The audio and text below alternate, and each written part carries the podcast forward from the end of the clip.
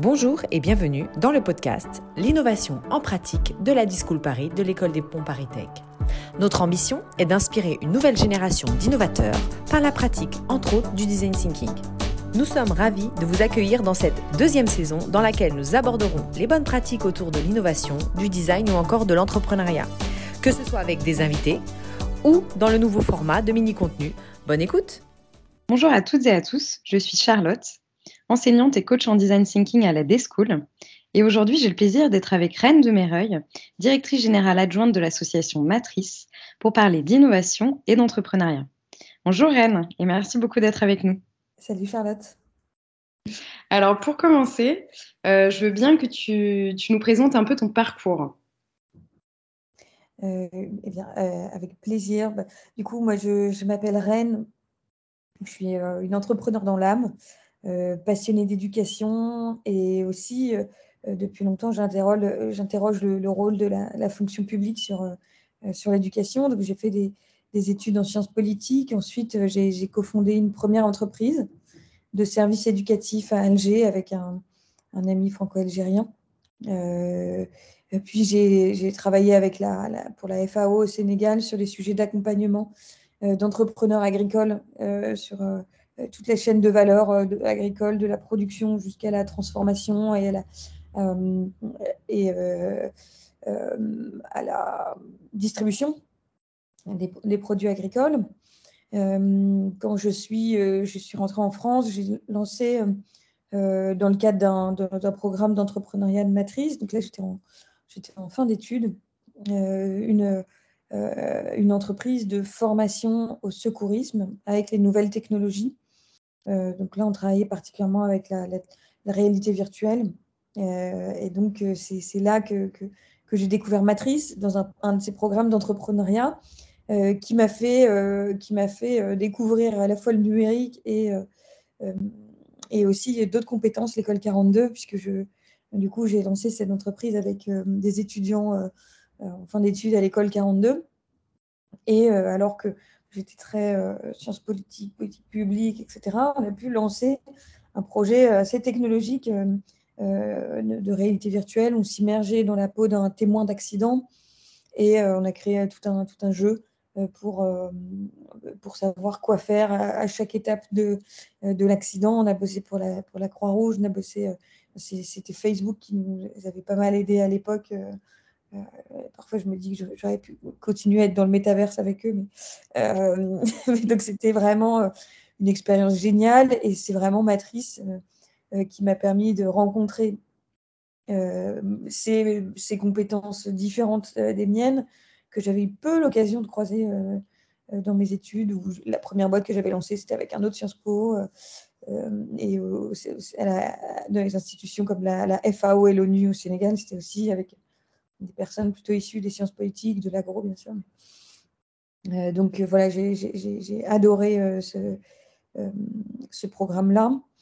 Et, donc, quand, François Xavier, le, directeur général de Matrice, m'a proposé de rejoindre la petite équipe de Matrice, parce qu'on était cinq à l'époque, j'ai pas du tout hésité. Euh, j'ai du coup arrêté le projet sur la, sur la réalité virtuelle et, euh, donc j'ai créé l'incubateur de matrice euh, qui était l'étape suivante à ce premier programme de génération, d'idéation de start-up. et c'était bah, une fois que tu as l'idée, tu as ta première validation de, de, de, de ton produit, comment tu fais pour passer à l'échelle, etc. Et donc maintenant, voilà, je suis dans le banc de matrice depuis, depuis cinq ans. Euh, et voilà, j'en sors pas tellement c'est une, aventure, euh, une aventure excitante. J'imagine. J'imagine.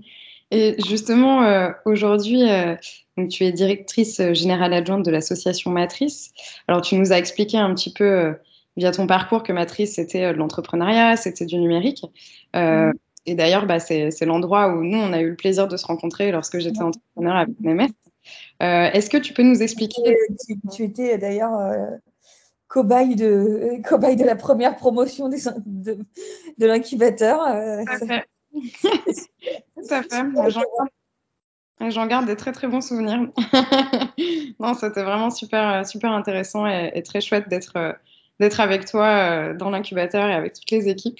Et, Et du coup, bah, voilà, Matrice fait plein de choses aujourd'hui, mais est-ce que tu peux expliquer bah, justement qu'est-ce que vous faites à Matrice, quels sont les, différents, programmes qu'il y a, les, formations, parce que je sais que vous faites des formations aussi. Oui, bien sûr. Du coup, quand, j'ai intégré l'association, c'était qu'on était cinq, c'était vraiment Matrice, un programme qui mettait en lien des étudiants qui ont euh, une soif d'entreprendre, d'innover, de créer, euh, d'écoles très différentes, donc euh, des 42, des Sciences Po, des, étudiants de fac d'histoire, d'écoles de commerce. Et, donc, c'était des, groupes d'étudiants qu'on mettait aussi en lien avec des gros acteurs publics ou privés. Donc, il y avait la Caisse nationale d'assurance vieillesse ou même des grands groupes comme d'événementiels comme JL Events qui, eux, ont euh, des besoins de se transformer qui sont énormes, euh, qui ont du réseau, qui ont des terrains d'expérimentation, qui ont des experts. Euh, et donc, l'idée, c'était de, les mettre ensemble dans, une matrice avec un thème en particulier. Et donc là, sortaient des projets en tout genre qui étaient, assez, innovants. Mais c'était de là sortent aussi des jeunes professionnels qui, assez décoiffés, euh, qui ont vécu une aventure humaine, une, aventure entrepreneuriale intense, et, donc euh, soit qui poursuivent sur ce projet-là, euh, soit qui disent bon, c'était une super expérience, mais euh, c'est pas pour moi pour l'instant, j'arrête, je, laisse le projet à quelqu'un d'autre et, je m'arrête. Et par exemple, on a une équipe qui a travaillé pour les éditions législatives une équipe qui a construit un produit pour construire des contrats de travail euh, qui sont générés automatiquement selon la convention collective. Et aujourd'hui, euh, euh, ils ont été embauchés pour le développer chez le groupe Dalloz. donc, on est hyper fiers d'eux. C'est des, modalités d'entrepreneuriat qui ne sont pas forcément classiques. ils n'ont pas monté une start-up, mais ils, ont, ils, ont, ils sont devenus entrepreneurs en résidence, salariés euh, pour un grand groupe d'édition législative et aujourd'hui ils sont, hyper heureux et nous on est fiers d'avoir pu créer des parcours comme ça donc ça c'est un parcours parmi d'autres euh, mais c'est génial et, donc ça aujourd'hui c'était le, programme initial maintenant on fait, plus que ça euh, on est passé de 5 à 50 salariés aujourd'hui donc on a quand même on a quand même monté en puissance et, donc, euh, aujourd'hui, on fait plus que ça. On se, détermine comme un, on se définit comme un institut d'innovation technologique et sociale. Euh, donc, notre mission, c'est de, penser, mais aussi de construire un, numérique plus responsable. Donc, on est vraiment sur le sujet du numérique, un numérique qui soit respectueux des individus, de l'environnement, de la société, de la réflexion, de la formation, mais aussi de l'action. Et donc, euh, pour concrétiser cette, cette mission et cette vision, on a des programmes euh, d'accompagnement de porteurs de projets, donc des programmes de formation au métier du numérique, principalement pour des demandeurs d'emploi ou des personnes en reconversion, euh, des métiers full stack, data analyst, front. Et là, on a vraiment des profils euh, qui viennent de partout, qui sont parfois peu formés à la base et qui souhaitent avoir un métier qui soit beaucoup plus porteur, et qui, voilà, qui mettent beaucoup d'espoir dans, dans, le numérique pour qui sont des compétences qui sont, qui sont vraiment euh, très recherchées aujourd'hui. On a aussi un incubateur qui accompagne des entrepreneurs, mais des entrepreneurs euh, en tout genre. On a à la fois des start-upers, mais aussi des métiers plus traditionnels euh, d'entrepreneurs sur lesquels on va ajouter une touche numérique qui peut vraiment les aider à se développer. Donc, il y a des artisans, on accompagne des artisans qui sont finalement à mi-chemin entre des artistes, des entrepreneurs et voilà, donc c'est des profils qui sont, qui sont géniaux, hyper, intéressants. Et on a aussi des, donc forme aussi des agriculteurs en agroécologie qui veulent lancer leur ferme. Donc aussi des entrepreneurs, euh, euh, mais dans, dans, un domaine différent. Et, et on pense que, que l'entrepreneuriat, c'est pas seulement la start-up, c'est pas seulement scaler à tout prix, mais c'est aussi d'autres types d'entrepreneurs qu'il faut accompagner, aider, mettre en valeur. Euh, et, c'est des, personnes qui s'émancipent beaucoup euh, par, par cette voie-là. On a aussi des programmes de transfert de technologie, où là, on travaille avec des labos de recherche euh, pour, pour faire sortir les, des, labos de recherche ben, des, technologies qui sont créées et leur permettre de, de, trouver leur place dans le, monde, le monde social et économique, puisqu'il y a des, merveilles qui sont faites dans nos labos en France, mais parfois qu'il faut aller chercher et, puis, faire sortir, aller confronter au monde. Donc c'est notre, c'est notre rôle de faire ça. On a aussi notre, notre propre studio de création numérique dans lequel on construit des, des, projets qui vont dans le sens, euh, dans le sens d'un monde où le numérique a sa juste place. Donc, c'est vraiment notre, notre sujet. Et euh, des, programmes de réflexion, action sur les grandes mutations du monde numérique. Donc là, on travaille par exemple sur l'automatisation du monde du travail et les mutations des compétences euh, dans, dans ce cadre-là. Donc, plein, plein, plein de, de, programmes de publics différents. Et c'est aussi ça qu'on recherche, c'est croiser les mondes euh, à Matrice, qu'un chercheur puisse rencontrer euh, un entrepreneur euh, et, et qu'ensemble ils puissent avoir des idées, s'inspirer. On recherche. Ok. Ouais, c'est fou de voir, même par rapport à quand moi j'étais avec vous à Matrice, la quantité de choses que vous avez développées maintenant. Et voilà, que vous êtes aussi rapprochés comme tu disais, de tout type d'entrepreneurs, des artisans, des, gens du milieu agricole, etc. Et je te rejoins totalement sur le fait que l'entrepreneuriat, c'est pas juste euh, scale up et, hop, c'est parti et faire des millions, mais c'est aussi plus réfléchir au sens et à ce qu'on va apporter concrètement et comment est-ce qu'on a envie de le faire, je pense aussi. Euh, euh, je voulais rebondir sur ce que tu avais dit par rapport au fait que, que, vous, vous avez envie aussi, vous avez cette volonté de faire du, numérique et, de bien le faire et de le faire dans un cadre plus respectueux de l'environnement, plus, respect, enfin, plus mhm. respectueux aussi du social, qui a plus de sens. Est-ce que, euh, enfin, comment est-ce qu'on fait ça? Est-ce que tu aurais des exemples à nous donner euh, sur des choses qui te sont marquées, sur euh, bah, comment est-ce qu'on fait du numérique respectueux ou, ou plus social en tout cas? Eh ben, ça, c'est vraiment un, un sujet, un sujet qui est, qui est hyper important. Euh, et, en fait, euh, nous, dans toutes nos formations, dans tous nos programmes, on inclut euh, cette, cette, considération-là, donc que ce soit sur comment on enrichit un, business model Canva classique, où on va prendre en compte que, que, le, business à proprement parler sans penser aux externalités négatives. Et donc, c'est donc ça, c'est pas nous hein, qui, qui l'avons développé.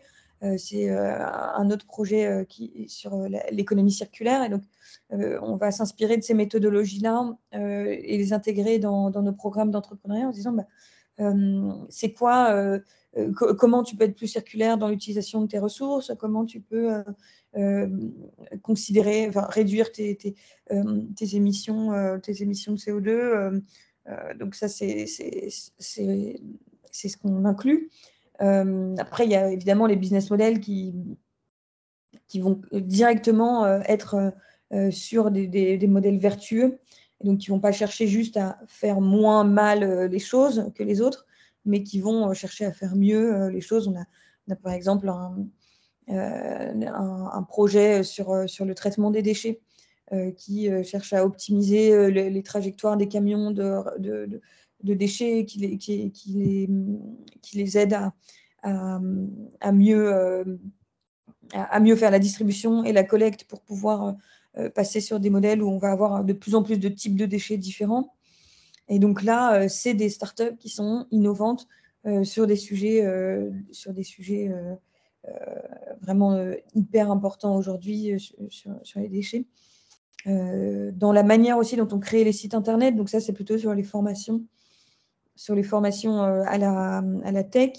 Euh, on a euh, des modules euh, sur bah, comment créer un site plus écologique. ça, va être des questions de, de, mise à jour, de, combien, tous les combien, est-ce qu'on va faire des requêtes dans les bases de données, est-ce que c'est systématiquement mis à jour, est-ce que c'est toutes les 10 minutes?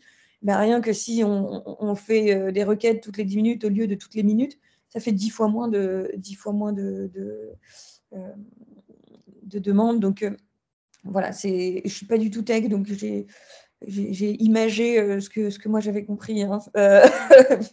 Non, mais tu as fait une bonne explication. Moi, j'ai compris en tout cas. Donc ok. Mais, voilà, donc il y a plein, plein, plein de, manières de, faire et, c'est ce qu'on cherche à promouvoir aussi à Matrice. Ok, d'accord. Et euh, est-ce que tu pourrais nous raconter peut-être un, des projets le plus challengeant que, vous avez fait à Matrice, que ce soit dans l'incubateur, que ce soit au niveau des formations ou même toi dans ton parcours quel, a été le projet le plus challengeant et, comment est-ce que tu as fait face à ce projet? Qu'est-ce que ça t'a appris? Je parlerai d'un projet qu'on a actuellement dans lequel je, je, suis. Ouais. Euh, qui est hyper, hyper challengeant pour, pour nous.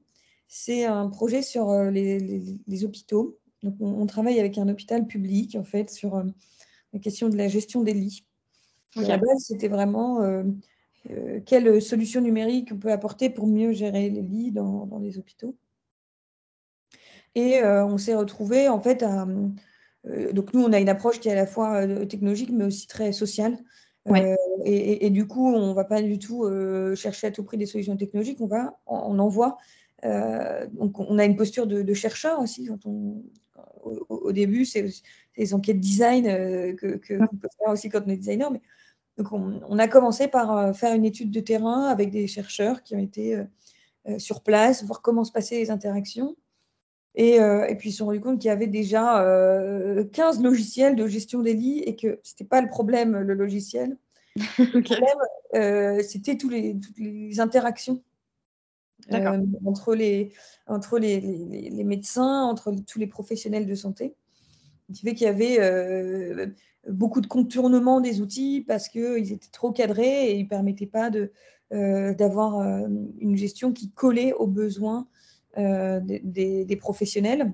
et du coup, le contournement était permanent et les tensions étaient permanentes parce que certains avaient des visions, des, visions différentes. Et puis aussi un manque de lit, hein, on ne va pas se mentir, qui fait que ça serait beaucoup plus simple si, chaque patient pouvait avoir un lit et y rester euh, et pas être chassé à l'issue de son, de sa, de son opération. Euh, et, donc, c'est vraiment, euh, c'est vraiment là qu'a commencé l'étude. Et du coup, en cours de mission, ben, en fait, non, il ne faut, pas un, outil numérique en plus. il faut transformer les manières de, de, gérer le conflit au sein de, de, l'hôpital. Et donc, c'est là qu'on a, qu'on a commencé à, à instaurer des, euh, des groupes de réflexion, des groupes de, de, de parole pour écouter, euh, écouter les, les, professionnels de santé et euh, faire émerger d'eux-mêmes des solutions à leurs problèmes et éviter d'avoir une approche trop top-down en disant bah voilà, on a vu que sur tout l'hôpital, c'est des grosses machines. Les hôpitaux, c'est plus de 5000 salariés hein, sur certains hôpitaux. Donc, et, du coup, c'était créer ces, petits groupes de dialogue qui vont euh, réfléchir à des solutions et les aider à mettre en place ces solutions à leur échelle. Euh, et, donc voilà, on a, ça, a été, euh, ça, a été très challengeant de, de, partir sur une idée et de changer, mais en cours de route. Mais c'était c'était ça qui était le plus efficace. Et en même temps, arriver dans un endroit où, où il y a autant de tensions euh, parce que euh, manque de professionnels, manque de matériel, manque de moyens, manque de lits. Euh, et puis crise Covid, c'était le combo. et ça, c'est un sacré, c'est un sacré challenge. J'imagine. Ce que je trouve super intéressant dans ce que tu dis, c'est que même si on peut apporter des, des briques numériques à différents, euh, différents endroits, c'est que finalement, euh, quand on est entrepreneur ou, peu importe, quand on est innovateur, on va toujours commencer par, euh, par une recherche un peu ethnographique, par quelque chose de physique.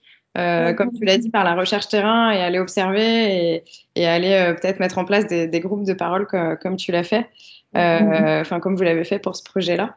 Et, et, du coup, je, voulais te demander, est-ce que tu as des, je sais pas, des, conseils ou en tout cas des choses qui te viennent en tête là euh, par rapport à comment euh, créer ou trouver un bon équilibre entre euh, numérique et physique quand, quand, tu es entrepreneur ou quand tu veux commencer à créer un projet? Au-delà peut-être de réfléchir à, la data ou comment faire des choses plus circulaires, est-ce est-ce qu'il y a des choses où toi tu t'es dit ah bah ouais ça c'est super important en fait il faut vraiment faire attention à ça? Alors le bon équilibre entre numérique et physique, c'est une question qui est, euh, dans, toute notre société, puisqu'on voit que de plus en plus, euh, le numérique euh, remplace le, physique, et c'est quelque chose qui est très marquant quand on va dans d'autres pays. je sais pas, dans des pays, j'avais été à, Alger, où on voit qu'il y a encore beaucoup de métiers qui, existaient encore il y a 10 ans, il y a 20 ans, et qui n'existent plus. Euh, qui ont été remplacés par des machines, euh, le guichetier, euh, l'hôte de caisse. c'est des métiers comme ça qui ont ou, la personne qui va dans la station de métro te guider, te dire bah voilà ce qu'on peut faire. les, le GPS aussi, les, gens se demandent beaucoup plus entre eux, c'est par où, tel endroit, etc. Donc, euh, c'est quelque chose qui est en train d'arriver de plus en plus, le numérique prend de la place. Euh, et donc la question, euh, c'est où est-ce qu'on s'arrête, où est-ce qu'on met la limite? Est-ce qu'on peut laisser des entreprises privées choisir, choisir comment ça marche? Est-ce que la facilité d'usage que ça peut apporter pour certains doit, bah, doit primer sur euh, le lien social. C'est des questions euh, euh, vraiment, vraiment intéressantes. Et donc, nous, ce qu'on pense, c'est que le numérique, c'est aussi une, vraie opportunité d'automatiser des fonctions aliénantes. des, aliénantes ou physiquement épuisantes. typiquement, la robotisation de certaines tâches euh, qui sont euh, physiquement éprouvantes, avec ou euh, les, robots qui viennent aider les humains à mieux, à, plus facilement faire leurs tâches. c'est vraiment des choses qui sont, hyper intéressantes. Et donc, l'idée, c'est pas du tout de, dire, bah, voilà, le numérique, c'est mal, soyons low-tech. Même si sur certains sujets, c'est bien d'être low-tech, de réduire sa dépendance au numérique. Mais c'est de aussi repositionner l'humain là où il doit être. Mm. Euh, donc c'est sur du soin, sur de l'accompagnement, sur de l'accueil. Euh, c'est sûr que si on, numérise tout et on, se dit ben, il n'y a plus, besoin d'humains, on, est dans une société où ça, devient vraiment euh, compliqué d'interagir, on peut se sentir seul et puis les, interfaces numériques ne répondent pas à tous les besoins. C'est les ingénieurs, les, les, designers qui les ont pensés ne pas penser à, tout. Euh, et d'ailleurs, l'état mental de la France après euh, beaucoup de confinement, moins de liens humains, euh, nous montre que l'humain a besoin d'être. c'est un être social qui, va être derrière un écran en permanence. Mais bon, et donc tous ces, ces, dispositifs numériques, ce qui est important, c'est de trouver leur juste place pour que l'humain euh, puisse euh, être, euh, être là pour accompagner, pour faire de l'accueil. Et, et, après, ça, ça, dépend des goûts de chacun. typiquement, là, dans, les, dans, tous les restaurants où les cartes sont sur, sont sur QR code, ou maintenant on peut même commander sur le QR code, c'est même, même plus avoir de serveur. C'est des choses qui, voilà, où je me dis, là, ça va trop loin, euh, le numérique va peut-être trop loin. Euh, mais c'est un goût personnel, je vois qu'il y en a d'autres qui adorent ça, et qui disent bah, c'est plus efficace, c'est plus rapide. Euh, mais voilà, moi, c'est pas la société que, qui me fait rêver, une société où, où le, le, numérique vient automatiser toutes les tâches à faible valeur ajoutée, comme on dit.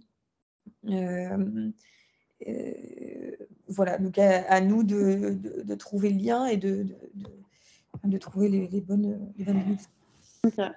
Ouais, du coup, euh, euh, pour toi, l'équilibre entre guillemets entre numérique et physique, ce serait peut-être finalement de, replacer l'humain un peu au centre de l'équation et d'essayer de, bah de, savoir où est-ce qu'on a envie de placer son curseur sur la ligne par rapport à, à qu'est-ce qui est encore euh, qu'est-ce qui est encore humain euh, Où est-ce qu'on a encore du euh, Mais qui, qui n'a pas eu des, expériences catastrophiques de standards téléphoniques en ligne où on doit appuyer sur des boutons et puis ça ne nous emmène jamais au bon endroit. Et donc, ces interfaces qui, qui, qui, cherchent à supprimer au maximum l'humain de toutes les interactions et, qui finalement nuisent à, tout le monde. Je pense que les opérateurs téléphoniques se retrouvent avec des personnes qui, qui sont énervées, qui ne sont pas au bon endroit et, et, inversement, enfin, voilà, il y a, des, choses assez dissonantes auxquelles il faut faire vraiment attention.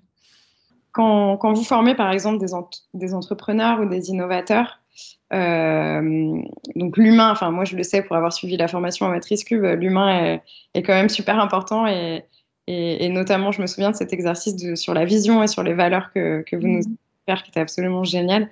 Euh, par quoi, enfin, est-ce qu'il y a d'autres choses euh, par lesquelles vous commencez quand, quand, vous voulez, quand vous êtes au début d'une formation, à expliquer aux entrepreneurs? Bah, Il y a plus, plusieurs étapes. Qu'est-ce qu'on qu'est-ce qu'on leur explique? Ça dépend évidemment de, de, du sujet. Ce n'est pas la même chose sur des agriculteurs que sur des, artisans et sur des, sur des, start-upers. Euh, des start qui ont déjà un projet ou des, enfin, des, entrepreneurs qui veulent créer un projet mais qui savent pas encore quoi. Euh, donc, euh, donc, il y a plusieurs, plusieurs réponses. Déjà, euh, la, première, la première chose qu'on enseigne, enfin qu'on enseigne, c'est un, bien grand mot, mais c'est les qualités d'observation. c'est observer, ouvrir les yeux sur le monde, regarder, regarder ce, qui, ce, qui, tourne par rond, c'est aller discuter avec ses, avec ses, ses utilisateurs ou ses clients euh, et observer euh, leur, manière de faire. Donc, c'est vraiment être dans une posture un peu de.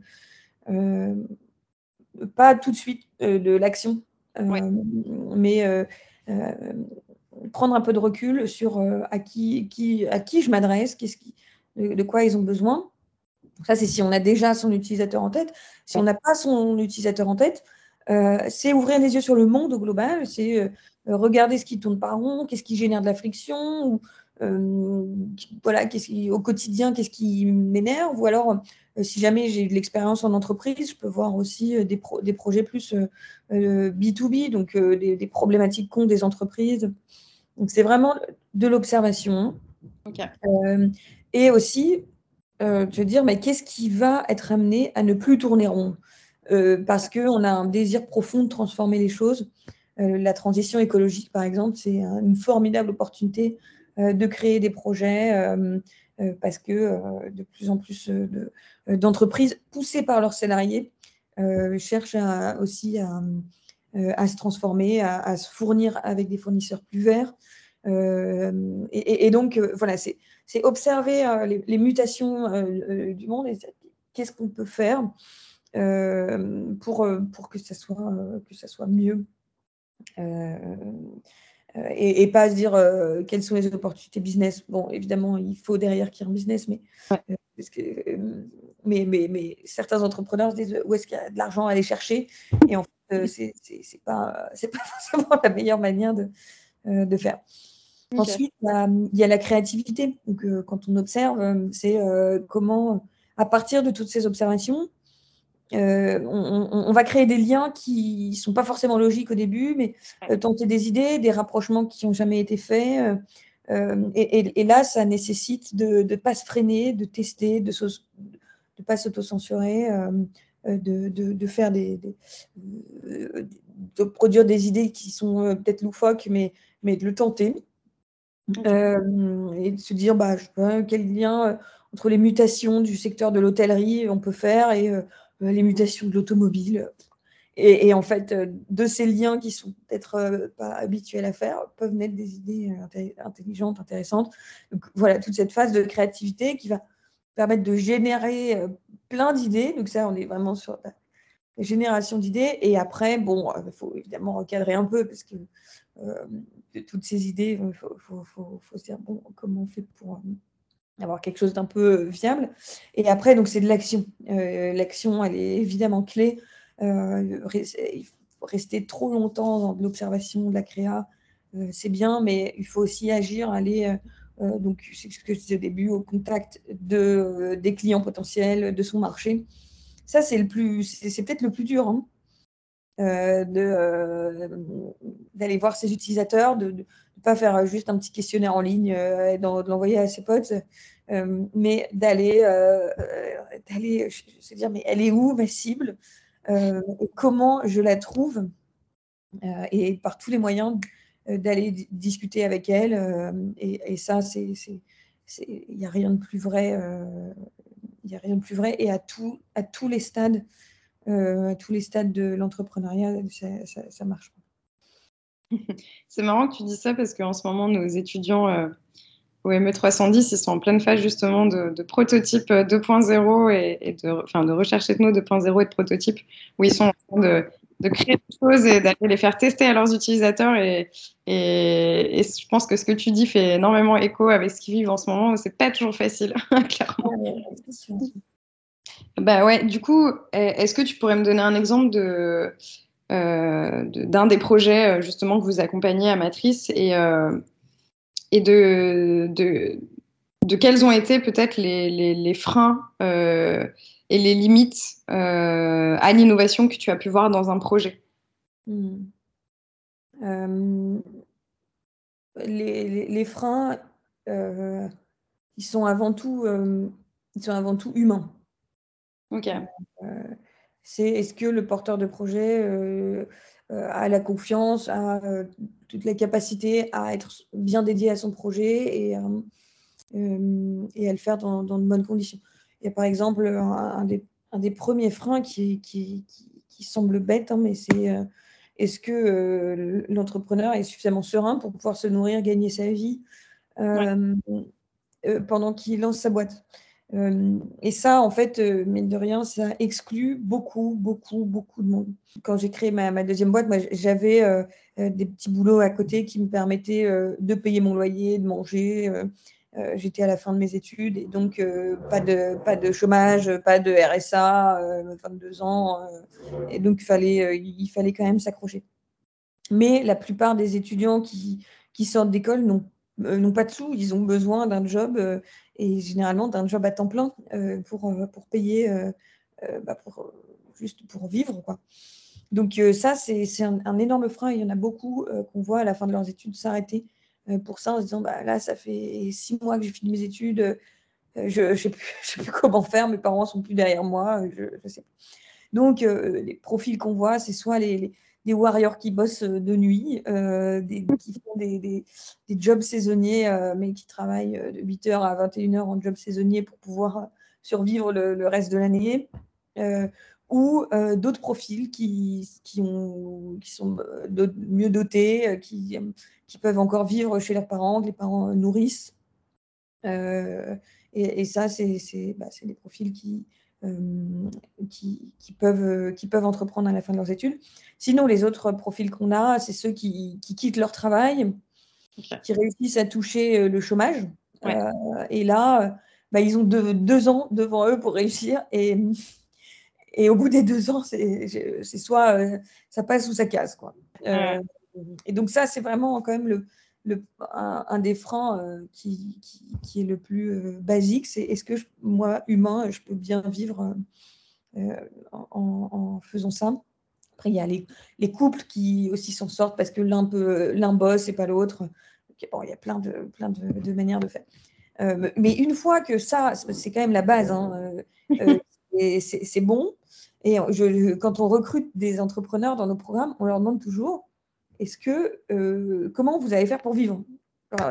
Avant de leur demander euh, leur business, euh, c'est quoi, etc. Est-ce que vous avez quand même un peu, enfin, vous, vous, pouvez vous y consacrer? Évidemment, on va les aider à trouver des solutions, mais, mais, mais c'est hyper important d'avoir cette base-là. Après, il y a tous les, tous les freins, tous les freins internes, l'autocensure ou, ou la mauvaise priorisation des choses typiquement, moi, du coup, quand cette deuxième entreprise, quand, je me suis lancée, on avait passé deux mois à refaire le pitch deck, à, changer, à pivoter, mais, mais on pivotait un peu tout seul, puisqu'on n'avait on jamais été voir d'utilisateur, mais dans notre tête, on disait, ouais, non, c'est pas top, on peut faire plutôt comme ça, etc. On faisait des petites études de marché sur Internet, on s'est fait un logo, euh, vraiment, on, commençait à avoir des choses pas mal. Et puis un jour, on était dans, ce programme d'entrepreneuriat Là, on a un jury, on était fiers, on arrive sur, avec notre proposition, notre, notre présentation PowerPoint avec des effets des effets de dingue que j'avais mis sur PowerPoint, quoi, les petits bonhommes qui bougeaient et tout. Et, ils m'ont arrêté très vite. Ils m'ont dit Mais mais teste, teste là, ton idée, va voir tes clients. Euh, là, tu nous fais un super pitch deck très scolaire. Euh, mais, mais comment est-ce qu'ils réagissent quoi? Et là, je fais ah, mais je sais pas, je sais pas. Euh, l'idée, qu'est-ce que vous en pensez? Mais on, s'en fiche de l'idée. Va, sur le terrain et puis va voir comment ils réagissent. Et là, bah, typiquement, je me dis mais j'avais pas perdu de moi, mais je me suis dit oui, bah, c'est évident. Euh, qu'il fallait faire ça, hein, euh, que euh, le terrain va bien plus parler que mes slides. Et, donc, j'ai été sur le terrain. On a, tout de suite tourné notre première formation en réalité virtuelle et on a été mettre nos casques sur des utilisateurs, voir comment ils réagissaient. Et là, c'était parti. Quoi. là, c'était vraiment parti. Donc, c'est vraiment ce côté priorisation des choses, action.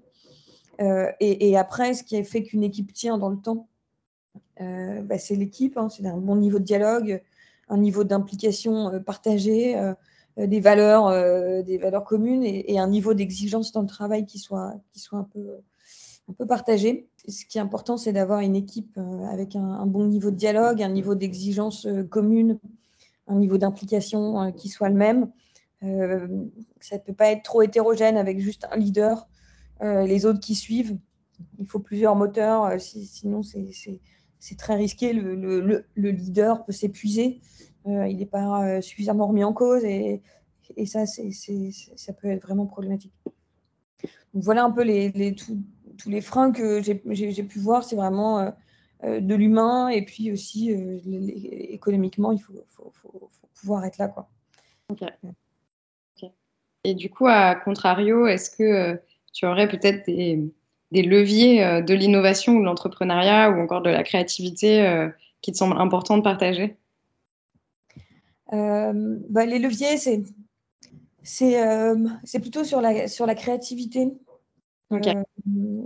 c'est à se, laisser des espaces dans sa vie professionnelle.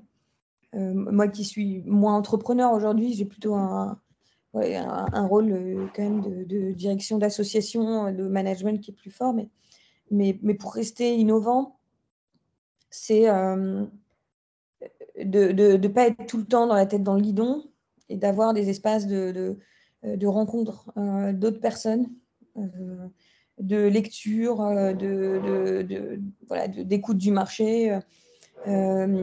Et, ça, même quand on est entrepreneur, c'est important de ne pas fermer les écoutilles. Il y a bien sûr besoin de phases de production intenses, euh, mais euh, se dire qu'il y a besoin aussi euh, pour le cerveau, de, pour rester innovant, de, de lire, de rencontrer et de pas chercher à être productif à tout prix en permanence. Ok.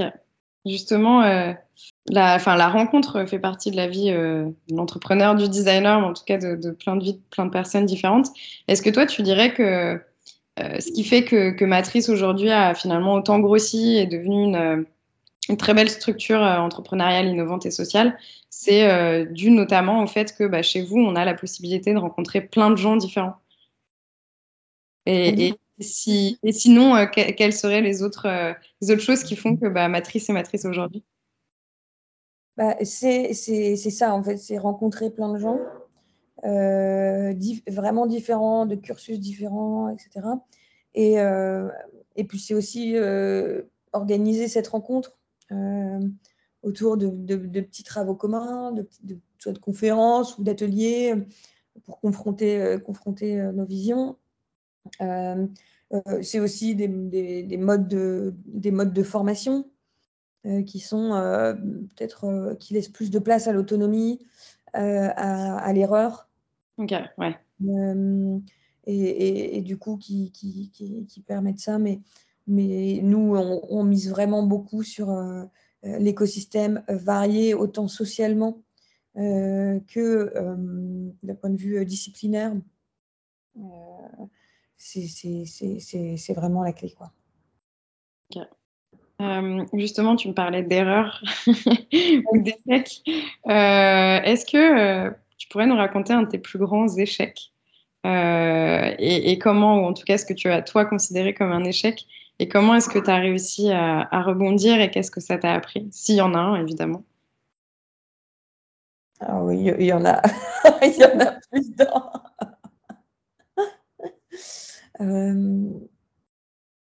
évidemment, des échecs j'ai fait pas mal de recrutements euh, à Matrice parce que euh, recruter, c'est vraiment le plus, le plus important euh, pour, pour une, une, asso comme Matrice ou une boîte qui se développe, c'est d'avoir les bonnes personnes autour de soi. Ouais. Et, et donc ça, j'ai fait quand même, parce que depuis que je suis là, il y a dû avoir 40 personnes hein, euh, recrutées et il y a eu des erreurs, euh, des erreurs qui ont coûté, euh, qui nous ont coûté humainement, qui nous ont coûté de l'argent aussi, parce qu'on se faisait une idée d'un poste qui n'était pas forcément, qui était pas forcément juste et donc le recrutement derrière il marche pas. Hmm. Une personne à qui on met des objectifs qui qui, qui, qui correspondent pas à ce qu'elle sait faire ou ce qu'elle peut faire, euh, parce qu'on se dit bah, ça a marché avec telle personne, donc ça va marcher avec une autre. Euh, donc c'est voilà, c'est le recrutement, c'est vraiment euh, une, des, une, des, sciences les plus les plus complexes. ça là-dessus, je me suis beaucoup beaucoup formée avec l'école du recrutement notamment sur comment comment évaluer quelqu'un en fonction de ses comment bien spécifier son besoin. Euh, et évaluer, euh, évaluer un profil de manière neutre, retirer un maximum ses billets. Euh, et voilà, depuis qu'on fait ça, on fait quand même beaucoup moins d'erreurs, même si voilà, parfois on a deux profils qui sont incroyablement différents, avec des niveaux de seniorité hyper différents, et, on est toujours en gros dilemme, mais qui va tout prendre entre les deux? Mais on fait moins d'erreurs parce que on partage plus la décision, euh, dans l'équipe. On, euh, a des modes de, décision qui sont beaucoup plus rationnels, basés sur des entretiens euh, qui sont clairs. Mais voilà, je pense que les, plus grosses erreurs, c'était c'était ça, c'était du recrutement qui, qui, est, vraiment majeur dans une asso. Ok, ok, ok. merci beaucoup. Ce que, moi, ce que, je retiens, ce que je retiendrai de notre euh, entretien ensemble aujourd'hui, c'est que euh, voilà, tu nous as énormément parlé d'humain euh, et de voilà, rencontrer les bonnes personnes au bon moment, être pluridisciplinaire, être transverse, pouvoir vraiment créer ce côté social.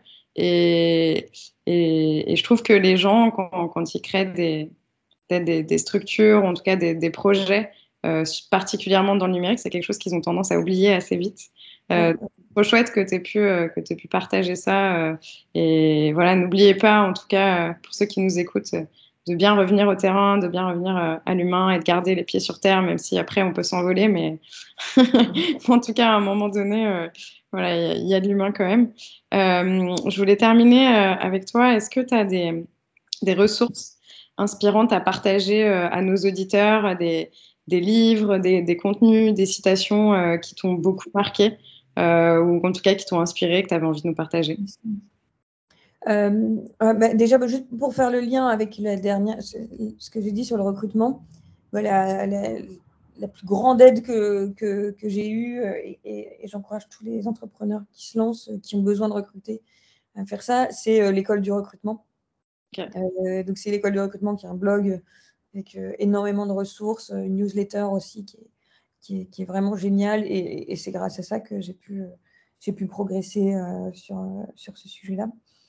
Euh, ensuite, un, podcast que je trouve vraiment top, c'est le podcast de, de, Mathieu Stéphanie qui s'appelle Génération Do It Yourself. Okay.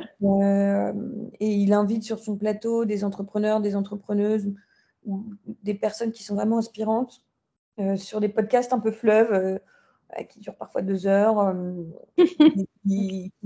voilà, moi j'ai l'impression d'être assis dans le canapé avec eux et de les écouter. donc c'est quelque chose que je fais en, soit en, buvant un thé ou en, marchant entre deux, entre deux, entre deux endroits où je, me dis je prends pas le métro, je marche. Et, donc c'est vraiment un, super podcast que je vous encourage à, écouter. Ça marche.